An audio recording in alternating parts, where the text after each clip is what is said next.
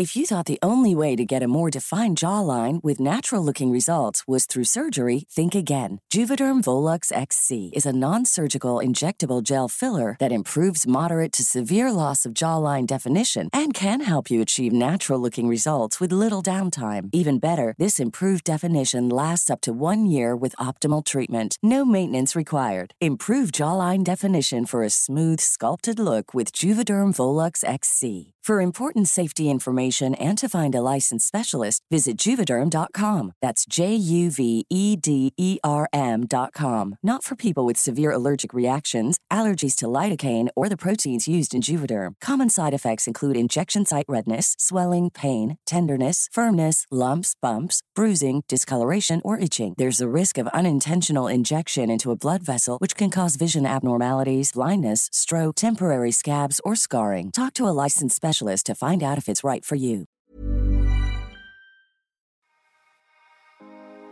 En el episodio de hoy nos va a acompañar Catalina Zuleta, coach en recuperación de adicciones. Junto a ella vamos a hablar sobre el alcoholismo, cómo se ve y cómo se vive, y también cómo identificar en nosotros si estamos teniendo una relación poco sana con el alcohol. Bienvenidos, bienvenidas y bienvenides.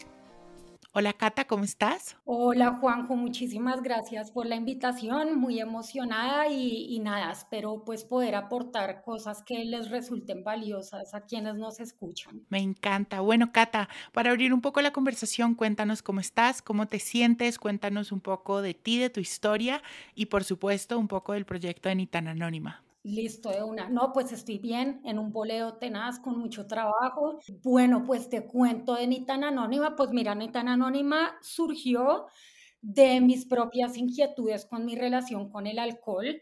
Digamos, em, pues yo sabía desde hace mucho que tenía una relación problemática con el alcohol, pero era algo que siempre dejaba pasar. Y acá siempre me gusta hacer una claridad y es que cuando hablo de que tenía una relación problemática con el alcohol, no me estoy refiriendo a lo que tradicionalmente hemos entendido por un problema con el alcohol. Es decir, yo era una persona completamente funcional, de hecho yo tomaba casi que exclusivamente cerveza, ¿no? Que pues sabemos que la cerveza pues para todo el mundo es como casi agua y en realidad... Eh, pues en muchos casos bebía menos que otras personas de mi alrededor. Pero siempre me pasaba que yo como que me sentía muy mal después de tomar, así no hubiera pasado como nada grave, sentía que me alborotaba mucho la ansiedad y bueno, como muchas cosas, digamos, no, no me sentía como bien conmigo misma y empecé a indagar eh, por mi relación con el alcohol. Obviamente, pues sí tuve como borracheras muy problemáticas, ¿no? Como pues borracheras más desastrosas y todo eso, pero digamos que eran como unas borracheras muy espaciadas. ¿Sabes? Entonces nadie realmente decía como, uy, Catalina tiene un problema con el alcohol. Pero siento que pues si uno está como conectado con su intuición, pues uno, uno sabe, uno en el fondo sabe, así los demás no piensen que tienes un problema, tú sabes que hay algo que a ti no te cuadra. Entonces ahí pues yo empecé una exploración, digamos, como muy independiente. Yo pues alcancé a mirar alcohólicos anónimos, pero no sentí como que el discurso resonara conmigo. Eh, entonces pues como que empecé a hacer mi, propia cosa, pues me refugié, como digamos, mucho en los libros, en blogs de gente, bueno, de todo, como para ir formando mi, propia opinión sobre el alcohol y sobre lo que yo necesitaba para dejarlo. Y ya, de ahí salió mi tan anónima, pues que es como una alternativa, pues me gusta presentarlo como una alternativa a los esquemas tradicionales de de tratamiento de adicciones. Y también, pues a partir de toda mi investigación y de todo, pues como las conclusiones a las que he llegado, eh, creo que uno de los puntos fundamentales de, de mi proyecto y de lo que hago es que pues no necesitas tocar fondo para replantear tu relación con el alcohol. ¿Sabes? esta idea que tenemos de que solo es un problema si pierdes tu trabajo o tu relación o quedas en la calle. No, yo creo que, que cualquier momento es un buen momento para explorar esa relación que tenemos con el alcohol y digamos que eso es más el tipo de gente que yo atiendo, ¿no? No eh, digamos, no, no casos como más extremos de adicción al alcohol que ya requieren como intervención médica y procesos de desintoxicación supervisados. No, yo me como que trato más el tema de la zona gris, que es pues justo donde yo estaba, ¿no? Que no era la persona ni que se tomaba un trago cada seis meses, pero tampoco era la persona que lo perdió todo y dependía físicamente del alcohol, sino que pues ahí hay un espectro. Super, Cata. A mí lo que más me gusta en Itan Anónima es un poco la forma en la que comunicas todo este tema de las adicciones o del alcoholismo, ¿no? Porque es en lo que te centras. Es una forma en la que todo el mundo lo puede digerir, es una forma también muy cercana a las personas y creo que eso ayuda mucho en los procesos de introspección. Cata, para empezar a hablar un poco de nuestro tema que nos trae hoy, hablemos qué son las adicciones cómo nos volvemos adictos a algo, es algo de nuestro entorno, tenemos una predisposición genética a ser adictos a algo. Establezcamos qué es una adicción para que todos podamos estar un poco en la misma línea. Eh, Súper, sí, gran pregunta. Mira, lo primero que quiero decir ahí es que la adicción es un espectro no es una cosa de blancos y negros, entonces, por ejemplo, yo no creo en esta división como de que existen alcohólicos y tomadores normales, ¿sabes? O lo pierdes todo o eres una persona que toma normal. No, hay como un gran espectro de comportamientos en la adicción, pues que se manifiestan de formas diferentes. Entonces, eso es lo primero.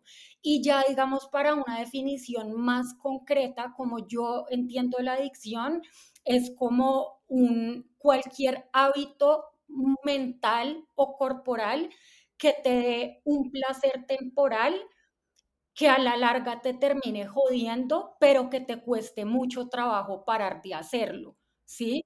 Entonces ahí caen cosas porque digamos también lo otro es que hay como esta idea de que la adicción solo es adicción a sustancias, ¿sí? O al trago o a la cocaína o algo así pero lo cierto es que también existen adicciones comportamentales, como pues puede ser... Que esas adicciones las llaman realmente adicciones de proceso, ¿no, Cata?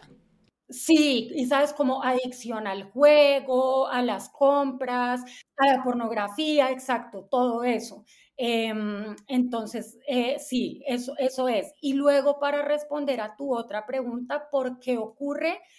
Esto es todo un tema porque yo creo que la adicción no ocurre por una sola cosa, es como una conjugación de factores, eh, digamos muchas veces como en, en, no sé, en espacios como del común de la gente, tendemos a decir cosas como, no, es que mi papá era alcohólico, entonces me pasó el gen de la adicción. Sí, me, pasó el gen del alcoholismo, pero eso es pues totalmente impreciso en términos científicos, no existe como tal cosa como un gen de la adicción.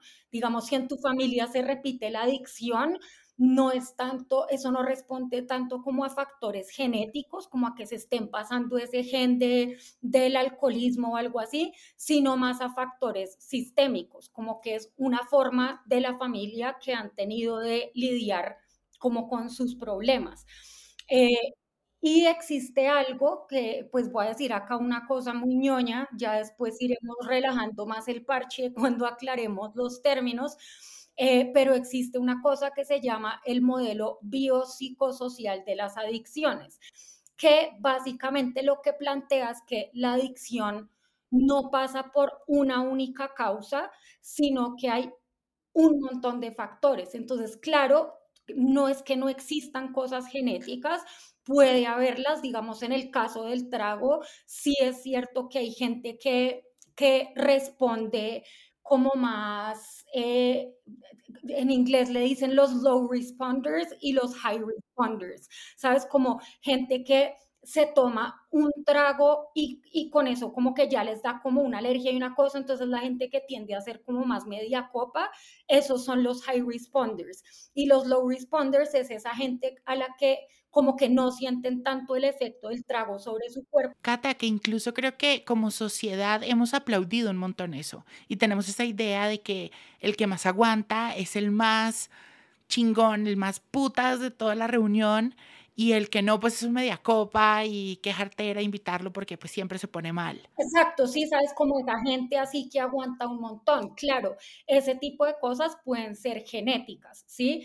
Pero luego, en verdad, también depende mucho de tu entorno, con quién te relacionas. En el, en el caso del alcohol, pues creo que hay un denominador común en todos los que hemos tenido rollos con el alcohol y es que pues estamos bombardeados de mensajes del alcohol, o sea, uno desde chiquito pues está viendo películas donde la gente toma, ve a los papás tomar. Claro, y es que creo que desde pequeños nos han enseñado eso, que cuando organizamos un evento, una reunión, una fiesta, lo que sea, así como pensamos si vamos a tener agua, soda o lo que sea, tenemos que pensar qué vamos a darles, ¿no? Si vamos a tener vodka, si vamos a tener whisky, cerveza, cócteles o algo. Y si no lo hay, pues es un problema y estamos tratando mal a los invitados. Sí, claro, pues digamos, es casi que ofensivo que a uno lo inviten a una reunión o a un matrimonio y no, y no haya trago. No sé, digamos, yo pues me ofendía.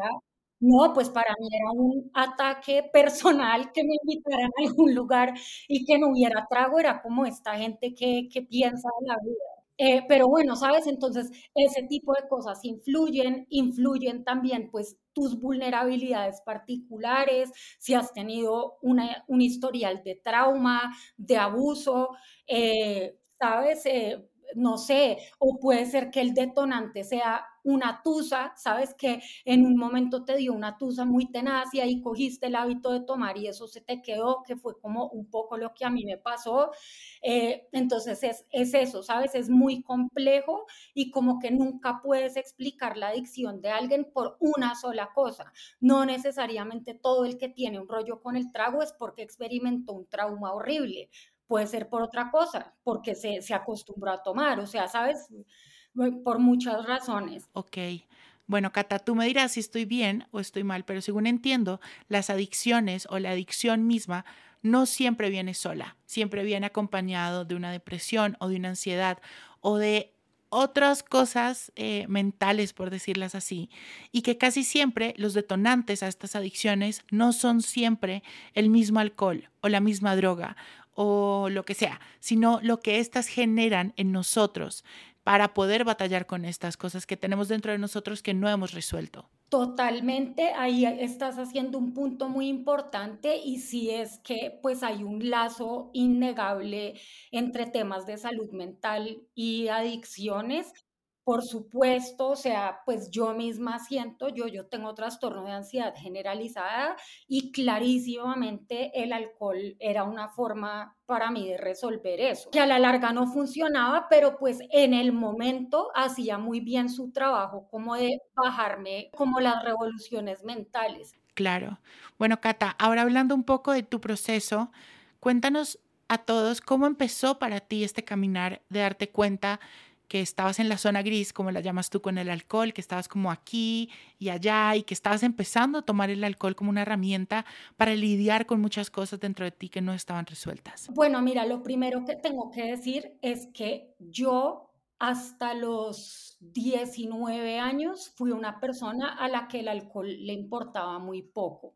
O sea, digamos en el colegio y todo eso, eh, pues por supuesto me metí como una que otra borrachera, pero genuinamente yo no entendía por qué todos los planes implicaban tomar y por qué siempre que salíamos como que la gente se afanaba tanto con hacer una vaca para comprar trago y esas cosas era...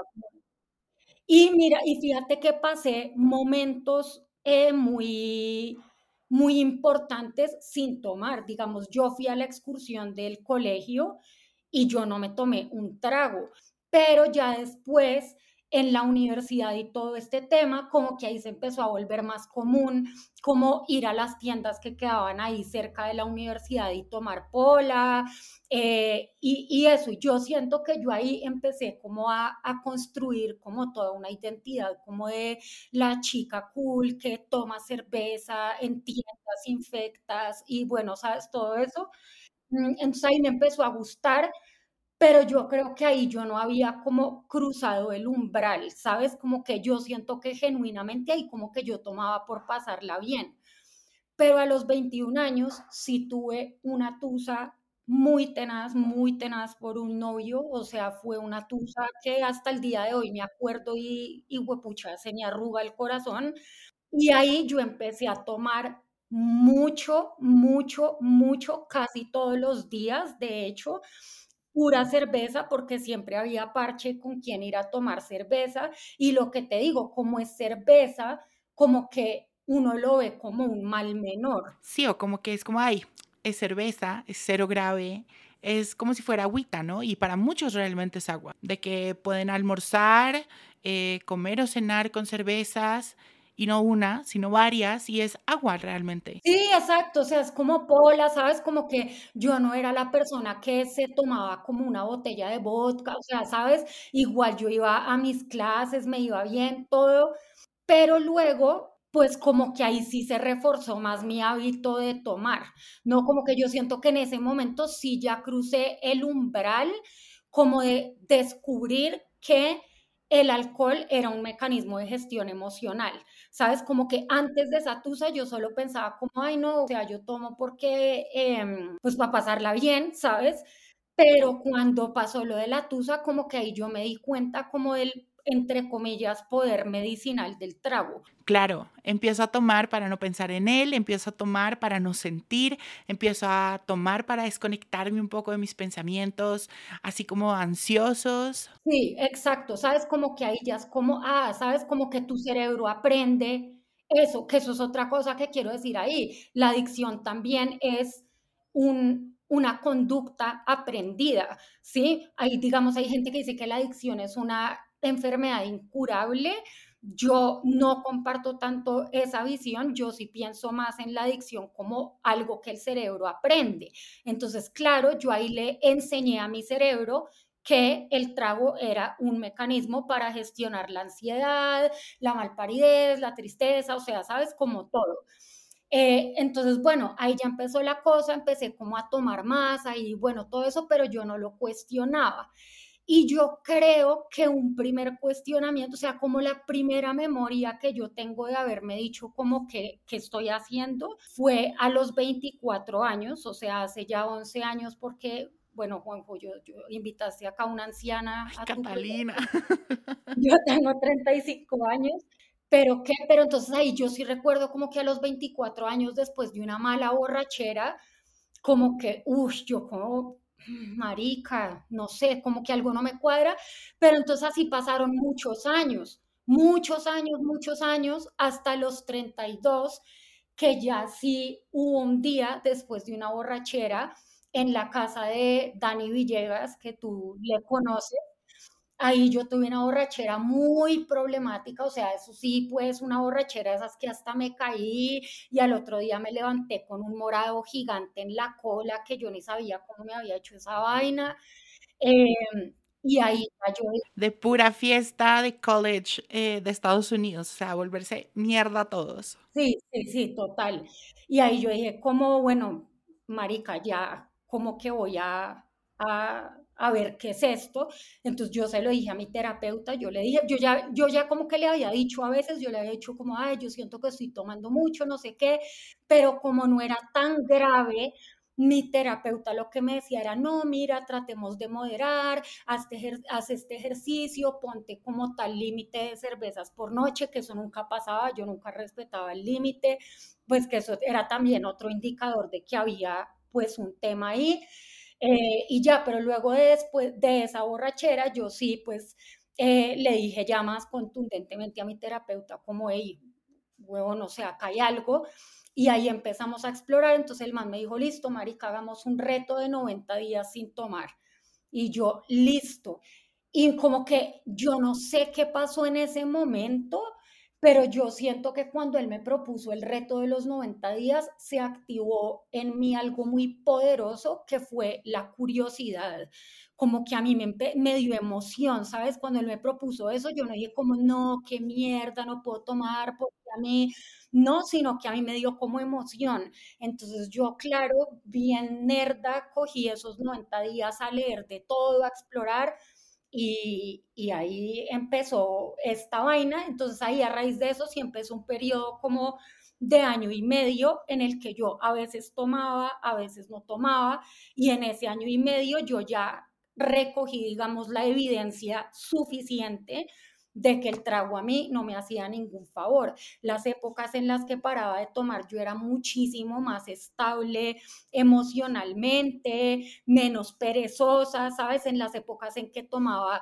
sí era, eso notaba mucho como que me volvía como mucho más perezosa, me daban como muchos bajones de ánimo, pues porque el trago es un depresor del sistema nervioso central.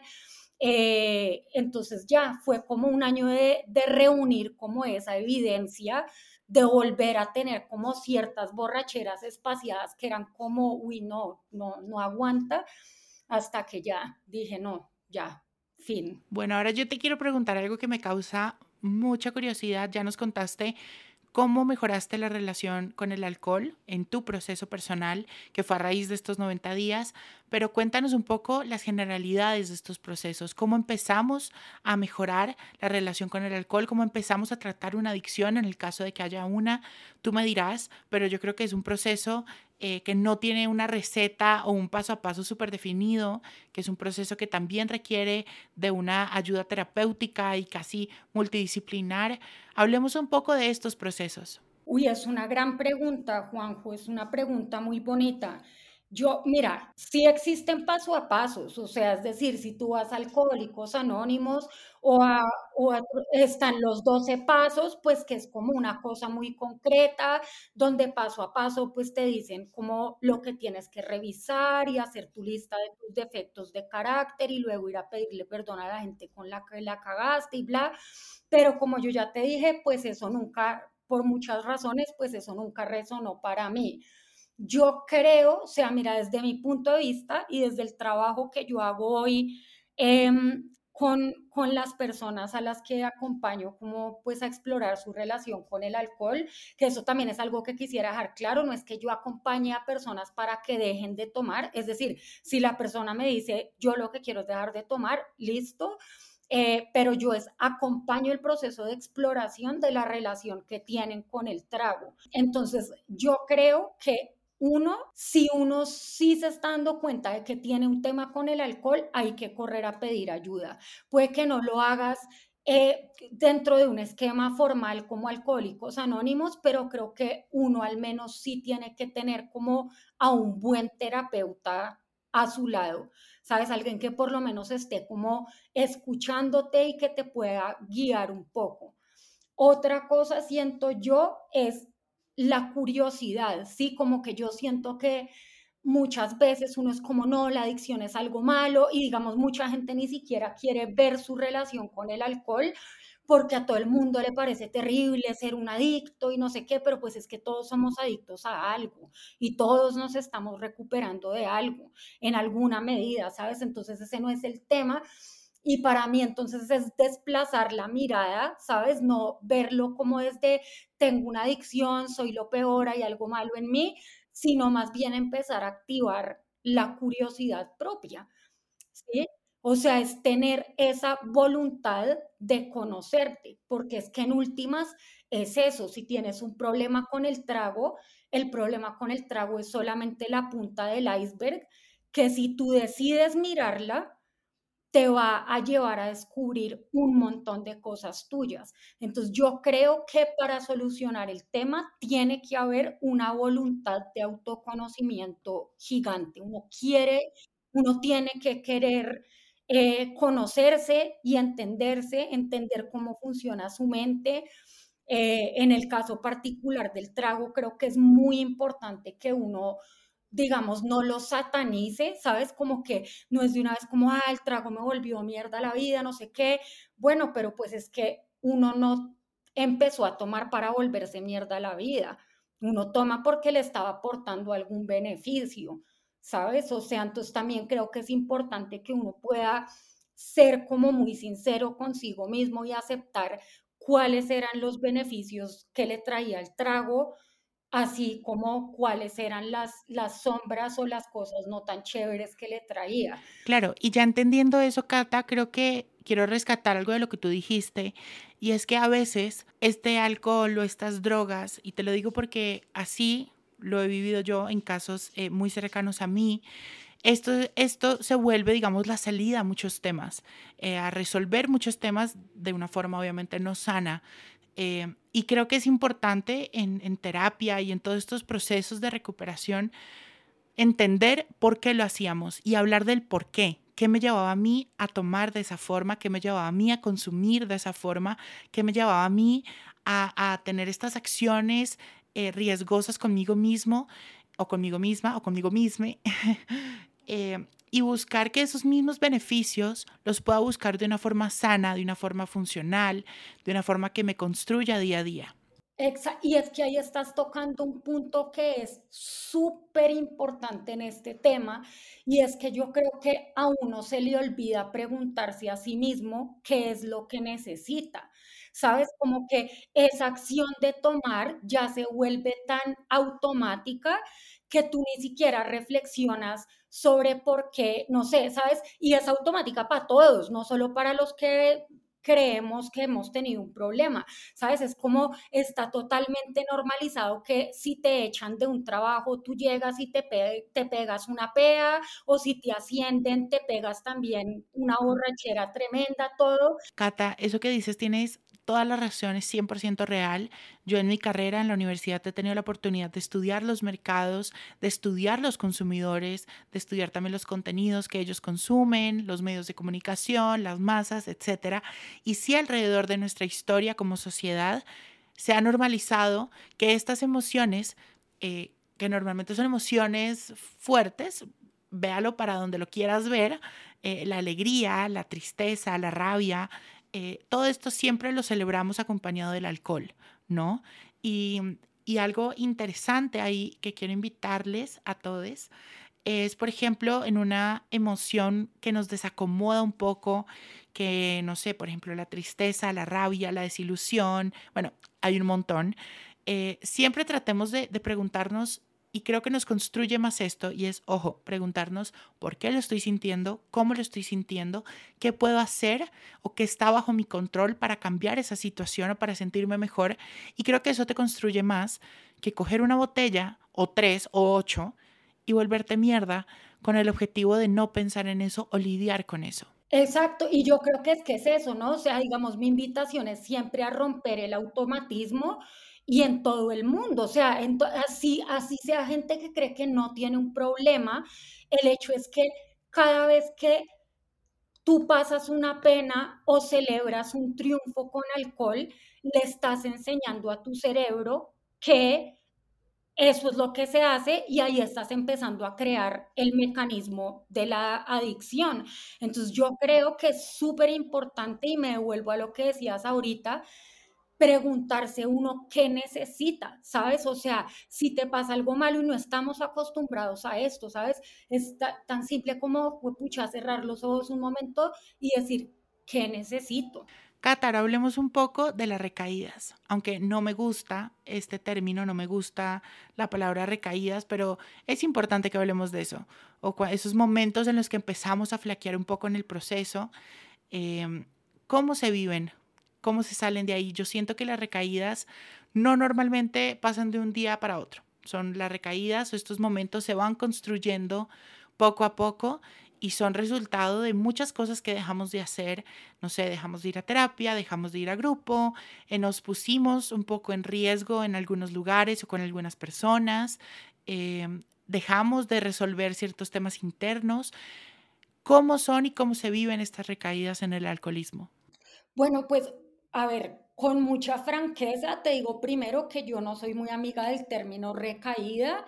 Me parece que el término recaída tiene como unas connotaciones muy perfeccionistas ¿no? Y que pues que eso casi siempre tiende a ser muy de la línea como de los programas de 12 pasos y como de contar los días, entonces tú llevas, no sé, 100 días sobrio y al día 100 te tomaste algo, entonces ya según eso, mejor dicho, borraste todo, entonces back to square one y toca volver a empezar a hacer el proceso, yo no creo en eso. Lo que sí creo, claro, es que todo depende mucho de la honestidad con la que uno asuma su proceso. Hay gente que yo conozco que ha durado no sé, meses, muchos meses en sobriedad y de pronto tienen un fin de semana en el que por alguna razón se desbordaron y eso, pero eso yo no lo considero como una recaída, o sea, eso no borra todo el proceso que ha hecho la persona, ¿sí? Entonces ahí por eso te digo que depende mucho de la, de la honestidad con la que uno asuma su proceso, porque digamos, hay personas que también las he conocido que van a centros de rehabilitación y, y hacen sus programas de 90 días o de lo que sea, pero en verdad no están haciendo el trabajo, en sus mentes solo están esperando el día en el que puedan echarle la culpa a algo para volver a, tomar o a consumir. Entonces, en ese caso, sí me parece que, que cabe un poco más el término recaída.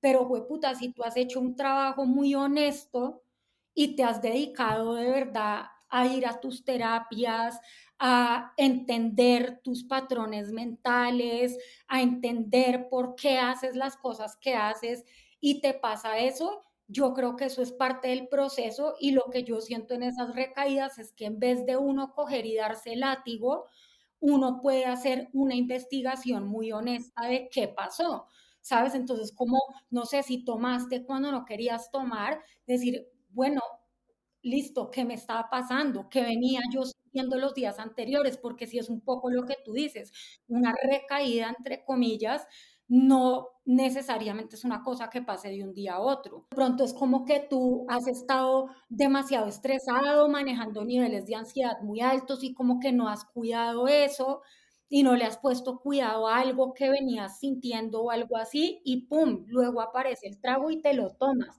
Eh, pues creo que es eso, como investigar esa vaina, pero todo es parte del proceso. Yo incluso, o sea, mira, yo tengo una cuenta de días de sobriedad, o sea, yo sé yo cuánto tiempo llevo sin probar alcohol, que ya van a ser dos años, pero yo la verdad considero que esto para mí empezó en marzo de 2018, el día después de que yo me pegué esa peda donde Dani Villegas, y, y, y empecé como con este tema de los 90 días y a investigar y de todo, ¿sabes? Bueno, Cata, y se nos acabó el tiempo, pero gracias por haber compartido conmigo estos minutos, por haber compartido con todos en Así me siento tu proceso, tus aprendizajes, tu proyecto de Ni tan Anónima, porque realmente es un proyecto que admiro un montón, me encanta lo que estás haciendo y te deseo todo, todo lo mejor en ese proyecto. Les vuelvo a contar un poco, es una comunidad en Instagram que te permite y te invita a reevaluar tu relación con el alcohol y Cata obviamente también tiene su agenda para apoyar y acompañar en procesos. Eh, de introspección y procesos, obviamente, pues con todo este tema del alcohol. Juanjo, muchísimas gracias a ti. Me, gustó mucho estar en este espacio.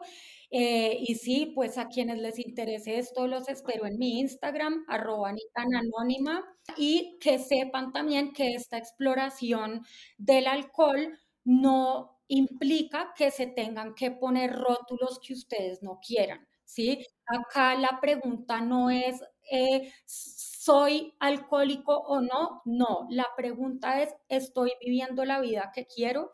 Es eso. Un abrazo muy grande y Juanjo, gracias, gracias por el espacio a ti, mi Cata. Y toda la información de Ni tan Anónima, de cómo contactar a Cata, la van a encontrar en www.juanjosetejada.com slash newsletter. Ahí les va a llegar toda la información junto con sus recomendaciones del contenido exclusivo de nuestro newsletter semanal. Les mando un abrazo muy grande y gracias por escucharnos.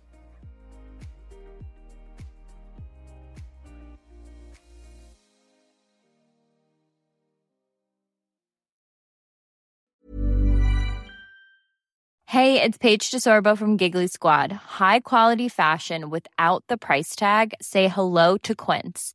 I'm snagging high-end essentials like cozy cashmere sweaters, sleek leather jackets, fine jewelry, and so much more. With Quince being 50 to 80% less than similar brands. And they partner with factories that prioritize safe, ethical, and responsible manufacturing. I love that. Luxury quality within reach. Go to quince.com slash style to get free shipping and 365 day returns on your next order. Quince.com slash style.